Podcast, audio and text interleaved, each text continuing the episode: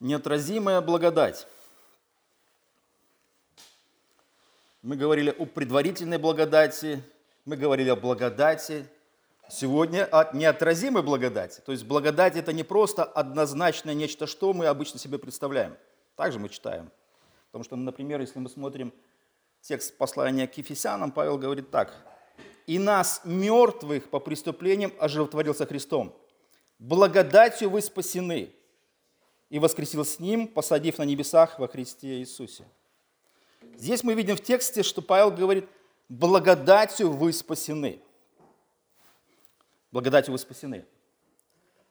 Но когда мы э, смотрим на тезис сегодняшнего дня, здесь идет так, что неотразимая благодать, да, то есть есть благодать, есть неотразимая благодать, и мы не читаем у Павла, например, и в других посланиях о предварительной благодати, как мы это говорили раньше, либо неотразимой благодати. Так что же это такое и почему эти термины используются в богословии и в христианской мысли?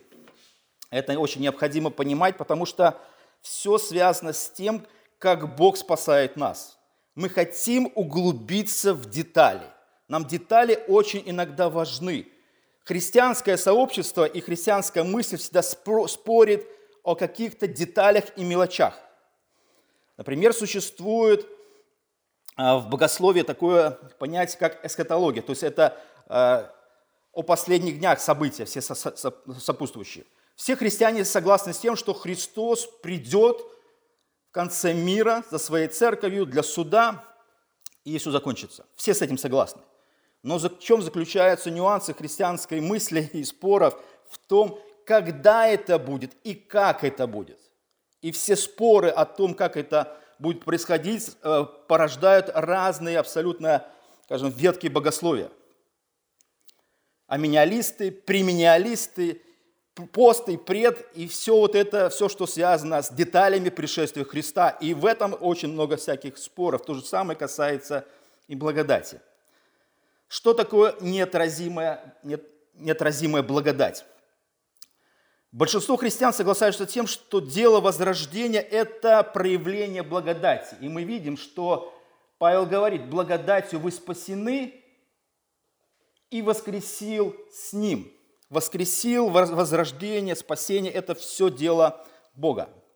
То есть инициатива, которая проявляется со стороны Бога, она совершается им непосредственно. Расходимся мы во мнении лишь тогда, когда мы задаемся разными вопросами. Неотразима ли благодать? Можно ли этой благодати, которая приходит от Бога, что такое благодать? Это скажем, незаслуженная милость, либо предложение Бога, либо что-то, действие со стороны Бога, каждый по-разному рассматривает. Одни рассматривают в богословии, что Бог лишь предлагает, и человек решает принять от Бога эту милость, либо ее отвергнуть. Другие рассматривают этот вопрос, что если, если эта благодать приходит, или, или Бог приходит конкретно какому-то человеку с этой, с этой ми, ми, милостью, то этой благодати невозможно противиться – есть соприкосновение человеческой воли, как люди иногда рассуждают, и, боже, и божественной воли. И вот эти две воли, они соприкасаются, они сталкиваются. И люди размышляют, задают вопрос, может ли человек принять благодать возрождения и при этом не прийти к вере? Он может, э, может ли эта благодать не достигнуть своих целей? Это подобно на то, как мы читаем, например, в Священном Писании из Евангелия от Луки. Бог, который может, исходя из этого богословия, строить башню. Ибо кто из вас, желая построить башню, не сядет прежде и не вычислит издержки, имеет ли он, что нужно для совершения ее, дабы когда положит основание и невозможно совершить, все видящие не стали смеяться над ним, говоря, этот человек начал строить, и не смог окончить. Этот библейский принцип касается всего. Кстати, в этой притче речь идет и о войне. Пойдет ли кто-то против кого-то, не посчитав войска и своей силы? Это мы видим сейчас в современной, современном мире. Россия, Украина, кто-то что-то не посчитал и пошел. И мы смотрим, что не могут возмочь, не могут превозмочь, не могут чего сделать. Обещанных три дня так и не состоялось. Уже 9 месяцев война длится. И мы видим перевес уже в какую сторону идет. Вот все эти подсчеты и все эти вещи, они характеризованы в библейских принципах. Этот человек начал строить и не смог окончить. Потому что этот вопрос касается и конкретно благодати. Потому что Бог не строит башню, чтобы, когда фундамент заложит, обнаружить, что он не сможет закончить. Это то же самое касается благодати и спасения. Вот Бог начинает спасение. Вопрос, сможет ли он закончить, что он начал? Если мы, например, читаем в послании того же Павла, где он говорит об избрании, предопределении, предведении, избрании, оправдании и прославлении, мы можем сказать, а достигнет ли Бог своей цели, когда он только в первой точке начинает предузнавать либо входить в контакт с каким-то человеком. Сможет ли он достигнуть прославления пятой точки? И некоторые говорят, нет, не сможет. Потому что, почему? Потому что в какой-то источник восстает человек и говорит, а я не хочу, я не хочу, я не буду принимать Бога. И Бог говорит, ну хорошо тогда. Но Писание так не рассуждает, Писание так не говорит. И Писание говорит, тех, кого он предузнал в первой точке, а в пятой тех и прославил – эта, точка, эта, эта цепь идет абсолютно непрерывно, она никуда не, не девается. Поэтому, когда Павел описывает нечто, связанное с вечностью и предопределением и избранием людей, Бог идет, и его, скажем, сила, она не останавливается. Потому что некоторые в богословии думают, что Божья сила может остановиться, когда человек стал, э, Бог сталкивается с человеческой волей. Человек говорит, не хочу, не буду. И вот здесь возникает вопрос э, неотразимой благодати – Неотразима ли благодать, возможно ли ей противиться и превозможет ли Бог в достижении своих целей и остановится ли Он на каких-то человеческих амбициях, либо нежелании, либо еще чем-то. Это подобно тому, как Иисуса, когда Он пришел в свой родной город и стал проповедовать в синагоге, и сказал, что пришло лето благоприятно, и этот день настал, и вы его видите, что хотели сделать его родные соплеменники, они хотели сбросить Иисуса с горы, убить. Они просто хотели его убить. Они привели его на окраину горы, где должны были убить Иисуса. Что делает Иисус? Он смотрит на эту разъяренную толпу, сзади него обрыв. И что делает Иисус? Он разворачивается и идет в толпу. Иисус идет в толпу и проходит толпу. Никто не смог к нему прикоснуться, причинить ему зла, и никто не смог его убить. Это подобно благодати, когда благодать сталкивается, или Бог с предложением этого спасения, а, которое адресовано человеку, сталкивается с человеком, мы рассуждаем, а способна ли, а способен ли Бог остановиться и достигнуть своей цели. И вот здесь сразу христианство разделяется на разные позиции. Одни говорят, что нет, Бог все-таки может остановиться, потому что человек может не захотеть. Но если мы говорим, например, о реформатском богословии, то оно говорит однозначно, что нет, Бог свою благодать проявит таким образом, что Он достигнет своей цели все равно, и человеческая гордость, нежелание, оно будет преодолено. Оно не сможет помешать Богу достигнуть сердца человека, чтобы привести его к себе. Вот в этом и заключается две школы. Одни так говорят – что нет, человек, человек решает, но мы говорим, нет, Бог решает. Потому что неотразимая благодать по богословке означает, что Бог своей любовью во Христе неотразимо действует в избранных, кого Он изначально предназначил от вечности, и Богу угодно что сделать, мы читаем – вот подобно Павлу, что, что он пишет о себе и о вот этой благодати, которая ему когда-то явилась. Павел, которого мы знаем как апостол, был до этого Стефаном, ой, Стефаном, Савлом, Савлом был. Павел был Савлом, который был одним из самых ярких противников христианства и Христа. Столько зла причинил он церкви, что он это пишет в одних из своих посланиях. Но Павел описывает эту благодать, которая к нему явилась следующим образом. Когда же Бог, Бог начало всего, когда же Бог избравший меня от утробы матери моей. Что сделал Бог?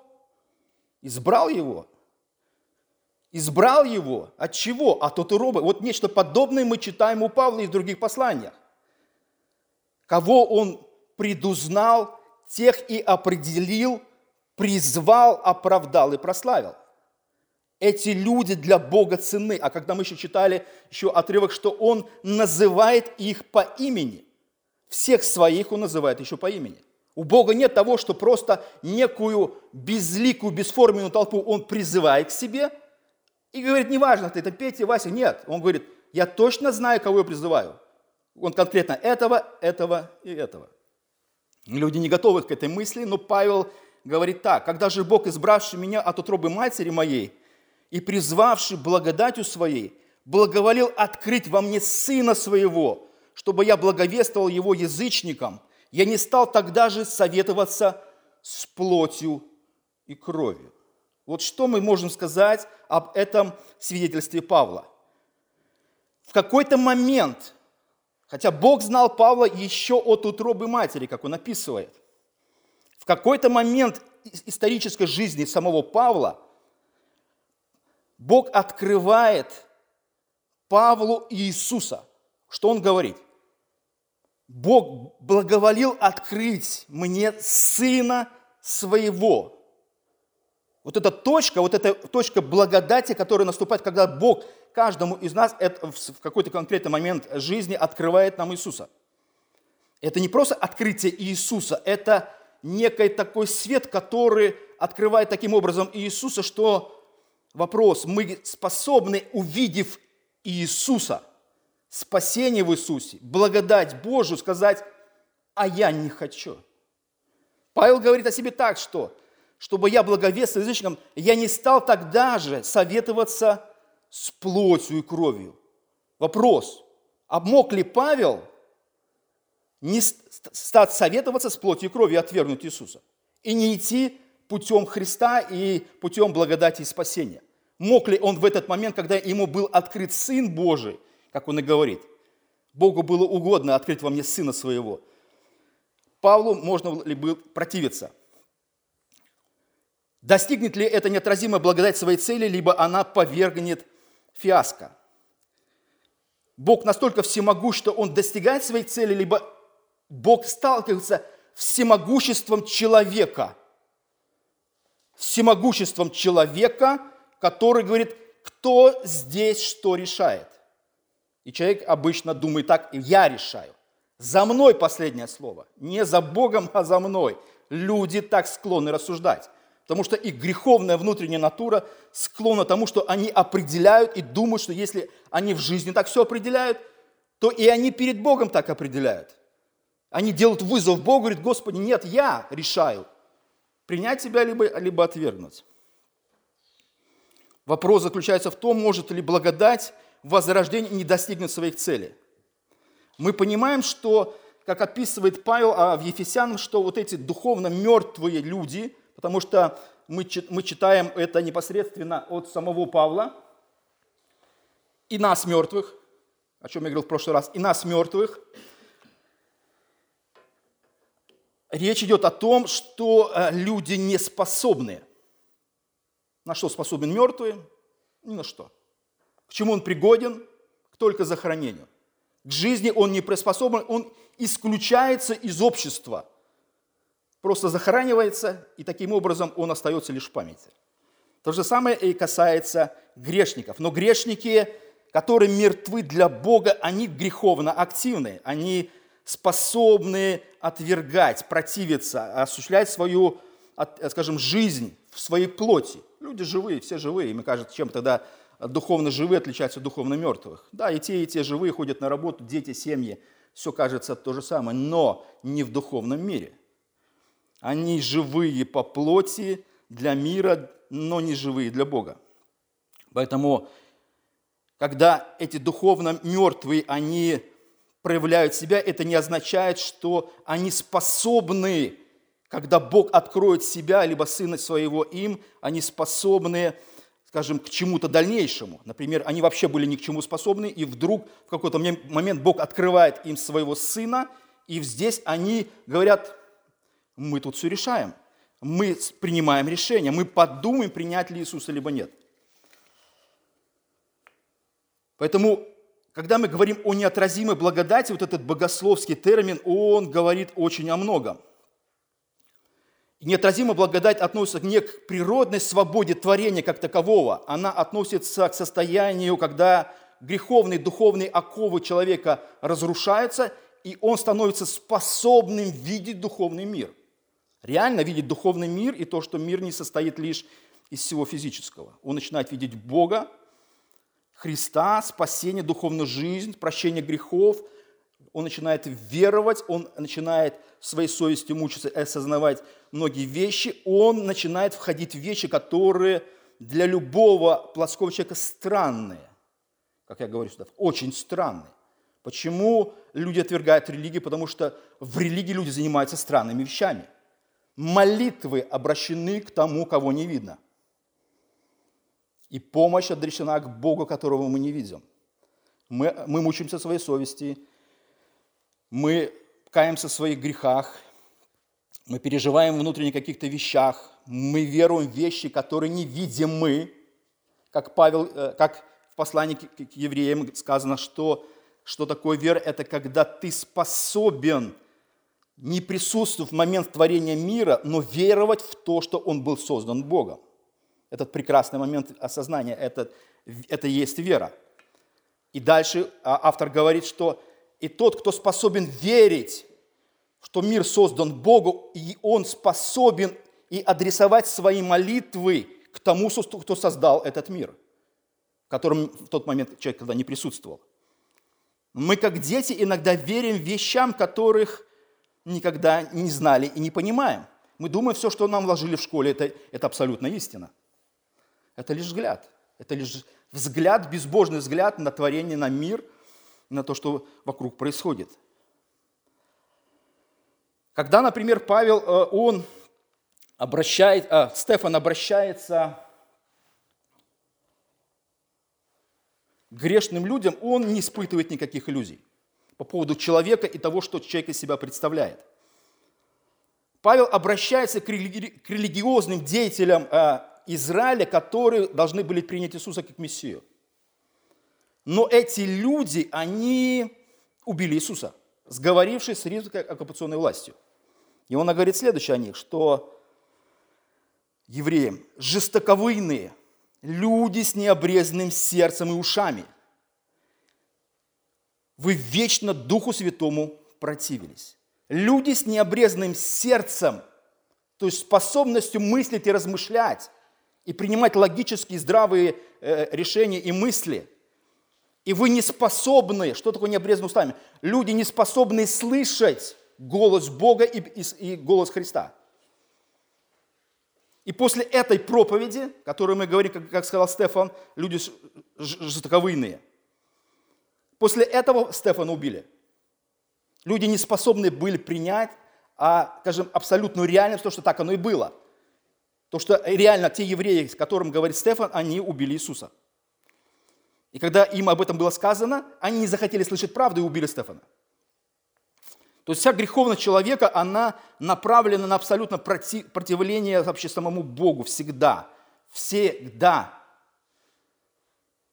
И то, что какие-то, если и мысли возникали у нас когда-то до церкви, до Христа, мы думали, что это лишь наша плоть, и мы способны были к чему-то. Нет. Это был какой-то голос Бога, еще изначально приходивший, из заранее уже говоривший о себе. Но это не, того, не потому, что мы так были способны генерировать эти мысли и осмыслить что-то. Нет. Это лишь потому, что Бог обращал издалека уже наше внимание на себя. Поэтому божественная благодать, она неотразима лишь потому, что Бог сталкивается с человеком, который жестоковыйные и греховный по своей натуре. Им не нужен Бог, им не нужно спасение никому. Мы думаем, почему так? Потому что таковыми были мы. Как Павел пишет, таковыми были многие из вас. И человеку не нужен Бог, не нужно спасение никогда. Никогда.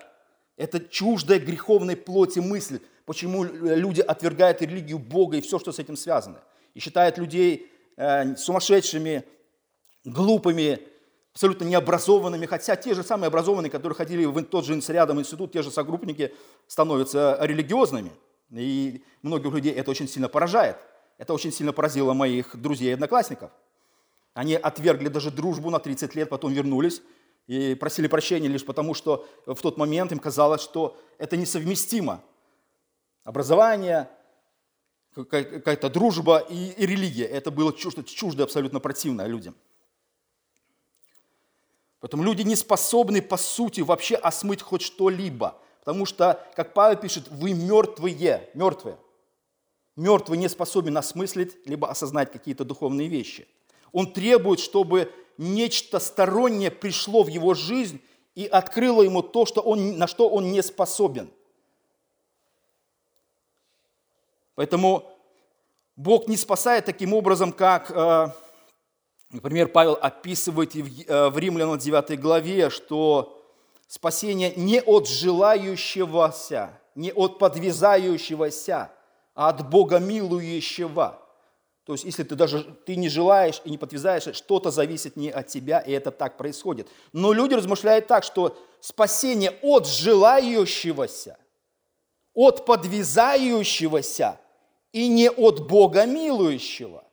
Вот такая концепция любой нереформаторской мысли. И оно абсолютно противоречит Писанию, потому что Писание говорит не от желающего, не подвязающего, говорит нет, от желающего я желаю, я хочу, и я делаю. Люди так размышляют, и люди готовы противостоять даже христиане Богу.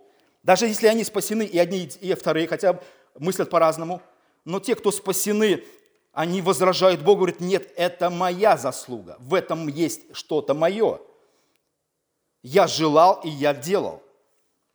Так что не надо мне тут рассказывать про некую благодать, которую была, скажем, непреодолима. Я не мог ей противиться.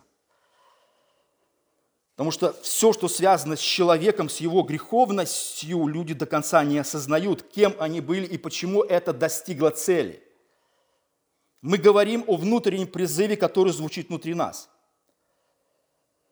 Внутренний призыв Бога силен и действен настолько, насколько Бог вообще вступает с творением своим взаимодействие. Когда, например, Бог творил мир, Он просто говорит, да будет свет. Он не советуется с светом, Он не вызывает свет на консилиум, Он не говорит, давайте проголосуем. И большинство, две трети голосов при абсолютном э, легитимном собрании должно сказать, будет свет такого или нет – Бог так не действует. Если мы понимаем вообще, кто такой Бог и с кем мы имеем дело, то Бог все делает таким образом, да будет свет, и стал свет. Он вызывает его к жизни, вот как грешного мертвого человека, он вызывает его к жизни и дает ему возможность видеть, действовать, жить и быть частью творения. Когда мы говорим о Лазаре, которого Бог вызывает из гробницы, который мертв и не способен к жизни – он говорит Лазарю, Лазарь, выйди вон. Вы знаете, что мог сказать Лазарь? Не пойду. Не выйду. Не хочу. Мне здесь хорошо. Я принимаю решение остаться мне в могиле, либо выйти из нее. У меня есть что?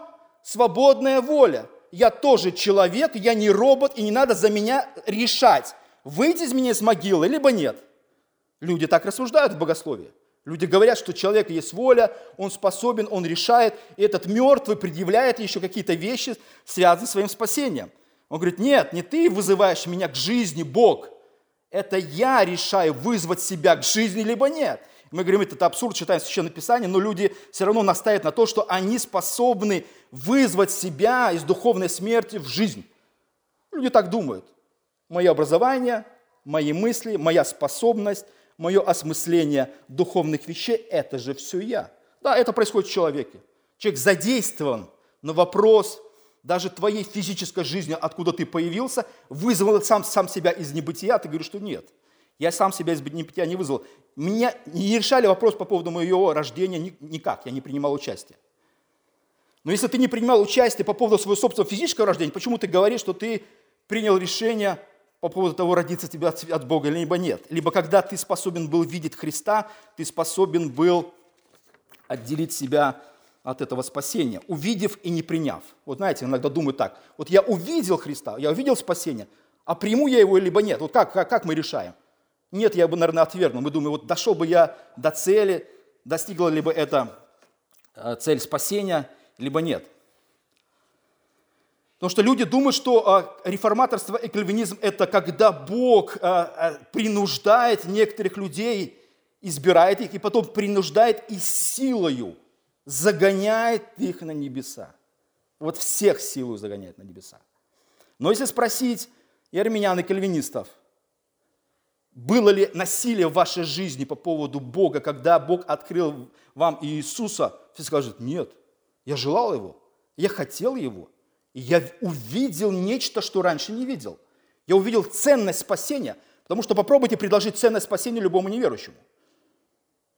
Вот скажите, вот ты погибнешь, ты будешь мучиться, да, и скажет, это какая-то средневековая бредовая идея, которую вы в церквях распространяете. Хотя уже церкви уже должны перестать существовать. Один из руководителей советской власти, Никита Хрущев, сказал, что в мое правление закончится церковь.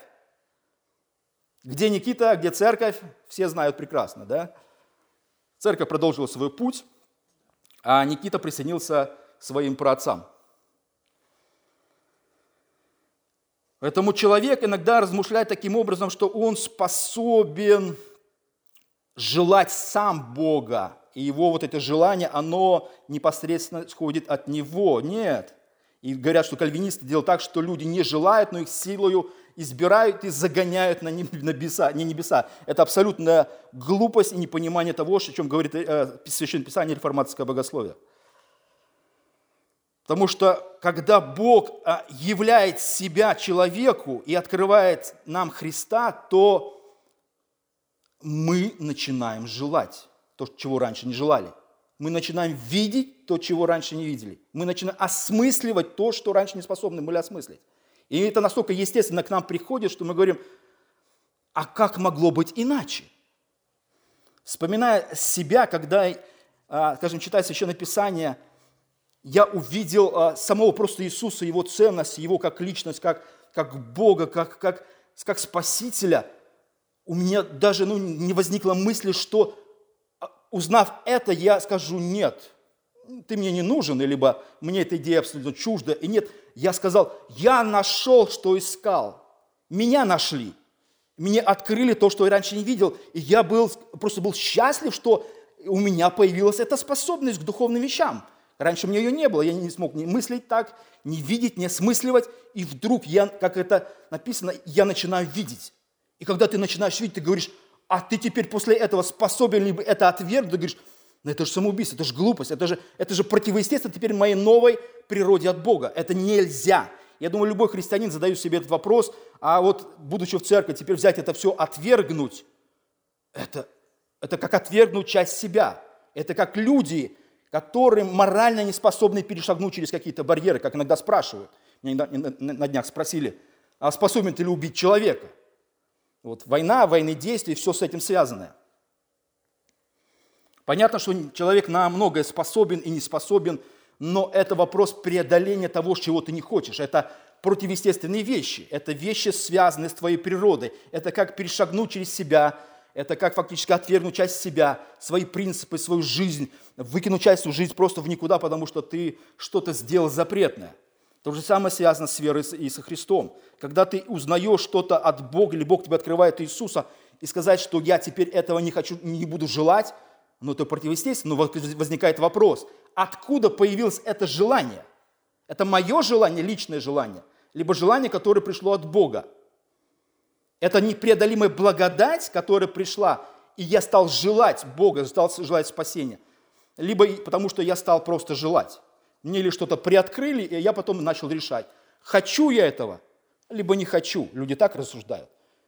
Но многие говорят, да, я этого захотел, я этого захотел. Не Бог этого захотел, и не Бог так решил, и не Бог избрал, и не Бог преодолел все твое «не хочу» и «нехотение».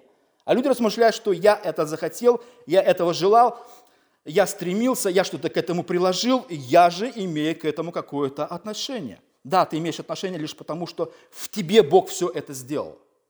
Или имеем мы отношение к тому, к нашему полу, к нашему возрасту, да, к нашему месту рождения. Вот многие вещи вообще нас никто не спрашивал. И мы когда не задаемся вопросом, а почему так? Почему мы не голосовали, почему не принимали решения, мальчик или девочка, тогда-то родился или тогда-то родился, так или так в моей жизни все происходит. Мы не задаемся вопросом, потому что понимаем, что есть вещи непреодолимые. То же самое касается и непреодолимой благодати. Если благодать приходит, она непреодолима. Значит, те, кто уверуют, или те, кто избраны, они обязательно, скажем, будут таковыми. Именно те. Потому что мы задаемся вопросом, почему одни веруют, другие не веруют. Что мешает? Одни объясняют это так, что человек противится и не хочет, а другой не противится. Вопрос, почему один остается противиться, а другой, у кого-то противление преодолено. Почему оно преодолено? Как мои одноклассники объясняли, хотя я был лидером среди них, и, и, скажем, и всегда они как бы на меня равнялись, но при этом они увидели слабость, когда Евангелие пришло в мою жизнь, и Христос, а, скажем, открылся мне, и не увидели слабость, то, что я стал религиозный. Фактически я в их глазах перестал был сильным а, вот этим лидером, и фактически все умер для них на 30 лет. Вот люди так и размышляют, они думают, что человек принимает некое решение. Поэтому Бог действует неотразимо. Вот эта благодать, которая приходит, она приходит к мертвым, как Павел говорит, и вас мертвых. Благодатью вы спасены. Вы были мертвы, мертвы. Мертвый лишь слышит, как, как э, Лазарь и выходит из могилы. Он слышит голос Бога для того, чтобы родиться и веровать. Мы рождены и веруем лишь потому, что Бог этого захотел. Это есть, не, скажем, непреодолимая благодать. Но есть и другой взгляд, это, который распространен э, в альтернативных евангельских кругах, это предварительная благодать. Армянянство утверждает, что сам по себе человек не способен к вере и покаянию, но Бог своей милости дарует ему эту способность, и уже после этого человек может сделать собственный выбор, используя его, либо нет. Это, знаете, нечто подобное, как сказано в Откровении, когда Бог показывал будущее Иоанну. Он показал ему будущее, говорит, запиши. Вот теперь ты запиши то, что ты видел. И вот мы, люди себе представляют таким образом армянянство, что Бог показывает нам спасение Евангелия Христа, э, небеса, ад, и все показывает, говорит, выбирай. И люди говорят, не хочу, не буду. Но мне кажется, это, это абсурд. Видеть и не, не выбрать, да, это, это невозможно, абсолютно. Потому что Армений говорит под предварительной благодатью, понимал, что благодать, которая предшествует действенному возрождению свыше, человек либо сопротивляется Богу, либо принимает его. Все зависит не от Бога. Поэтому они, люди размышляют таким образом, что благодать может соприкоснуться с человеком и оказаться неэффективной и не достигнуть своей цели, потому что она сталкивается с нечто более превосходящим ее. А что превосходящее ее? Человеческий выбор, человеческая воля. Не Бог решает, а человек говорит, я здесь решаю, как оно будет и как оно не будет. Хотя человек много что не решает и вообще ничего не решает, и мало что решает. Но тем не менее человек возводит себя в этот ранг. И человек никогда не размышляет о том, что думает, что у всех всегда в истории будет возможность принять Бога либо отвергнуть. У всех будут одинаковые условия. Нет. Но даже если размышлять, что у человека есть якобы свободная воля, но этой свободной воли нет выбора. Никогда. Ему этой выбор никогда не предоставится в истории жизни. Ему не скажет никто Евангелие, хотя у него есть и воля, у него есть выбор, но у него нет возможности выбора, ему никто его не предоставит. Никогда не скажет о Боге, о Христе. И вопрос возникает, так человек, имея волю, не имея выбора, что тогда это? Человек, человек говорит, а, ну, человек думает, что у всех одинаковые условия. Всем будут сказано Евангелие, всем будет распространено. И каждый примет свое решение. И вечный спросит, вот тебе сказано было про Христа, а ты его не принял. Никогда такого не будет, потому что многих, у многих не будет этого выбора такового, но все будут судимы по своим грехам и преступлениям. И никто не, сказ, не может сказать, что, как Вася или Петя, мне об этом когда-то было сказано, о Христе. Нет, такого не будет. И не было в истории никогда такого, чтобы на протяжении всей истории всем предоставлен был одинаковый выбор. Поэтому благодать, она, скажем, достигает в истории лишь тех, и стопроцентно имеет эффект лишь для тех, кто изначально был выбран Богом и предназначенный. И Бог знает всех по имени и достигнет их. В этом Евангелие, в этом благодать. Это нечто, конечно, сложное. Это, в принципе, информация для церкви, Потому что для, для нерожденных свыше это кажется, как это так? Кто тут решает, я либо нет? Да, так. Это так. Неважно, это твердая пища, это мясо, это что-то более, скажем, такое фундаментальное, что мы осмысляем в церкви, находясь уже 20, 30, 50 лет церкви. Мы не просто вот пришли, потому что я так решил. Нет. Мы все время осмысляем этот процесс, что же произошло тогда и почему я здесь, почему я в церкви, почему я в спасении, потому что я был активным, либо Бог был активным, почему благодать достигла меня таким образом, что я не смог ей противиться. Я ее принял, я стал частью этого, этого спасения и Бога. Поэтому пусть эти размышления будут в нашем сердце, и Господь благословит всех нас. Аминь.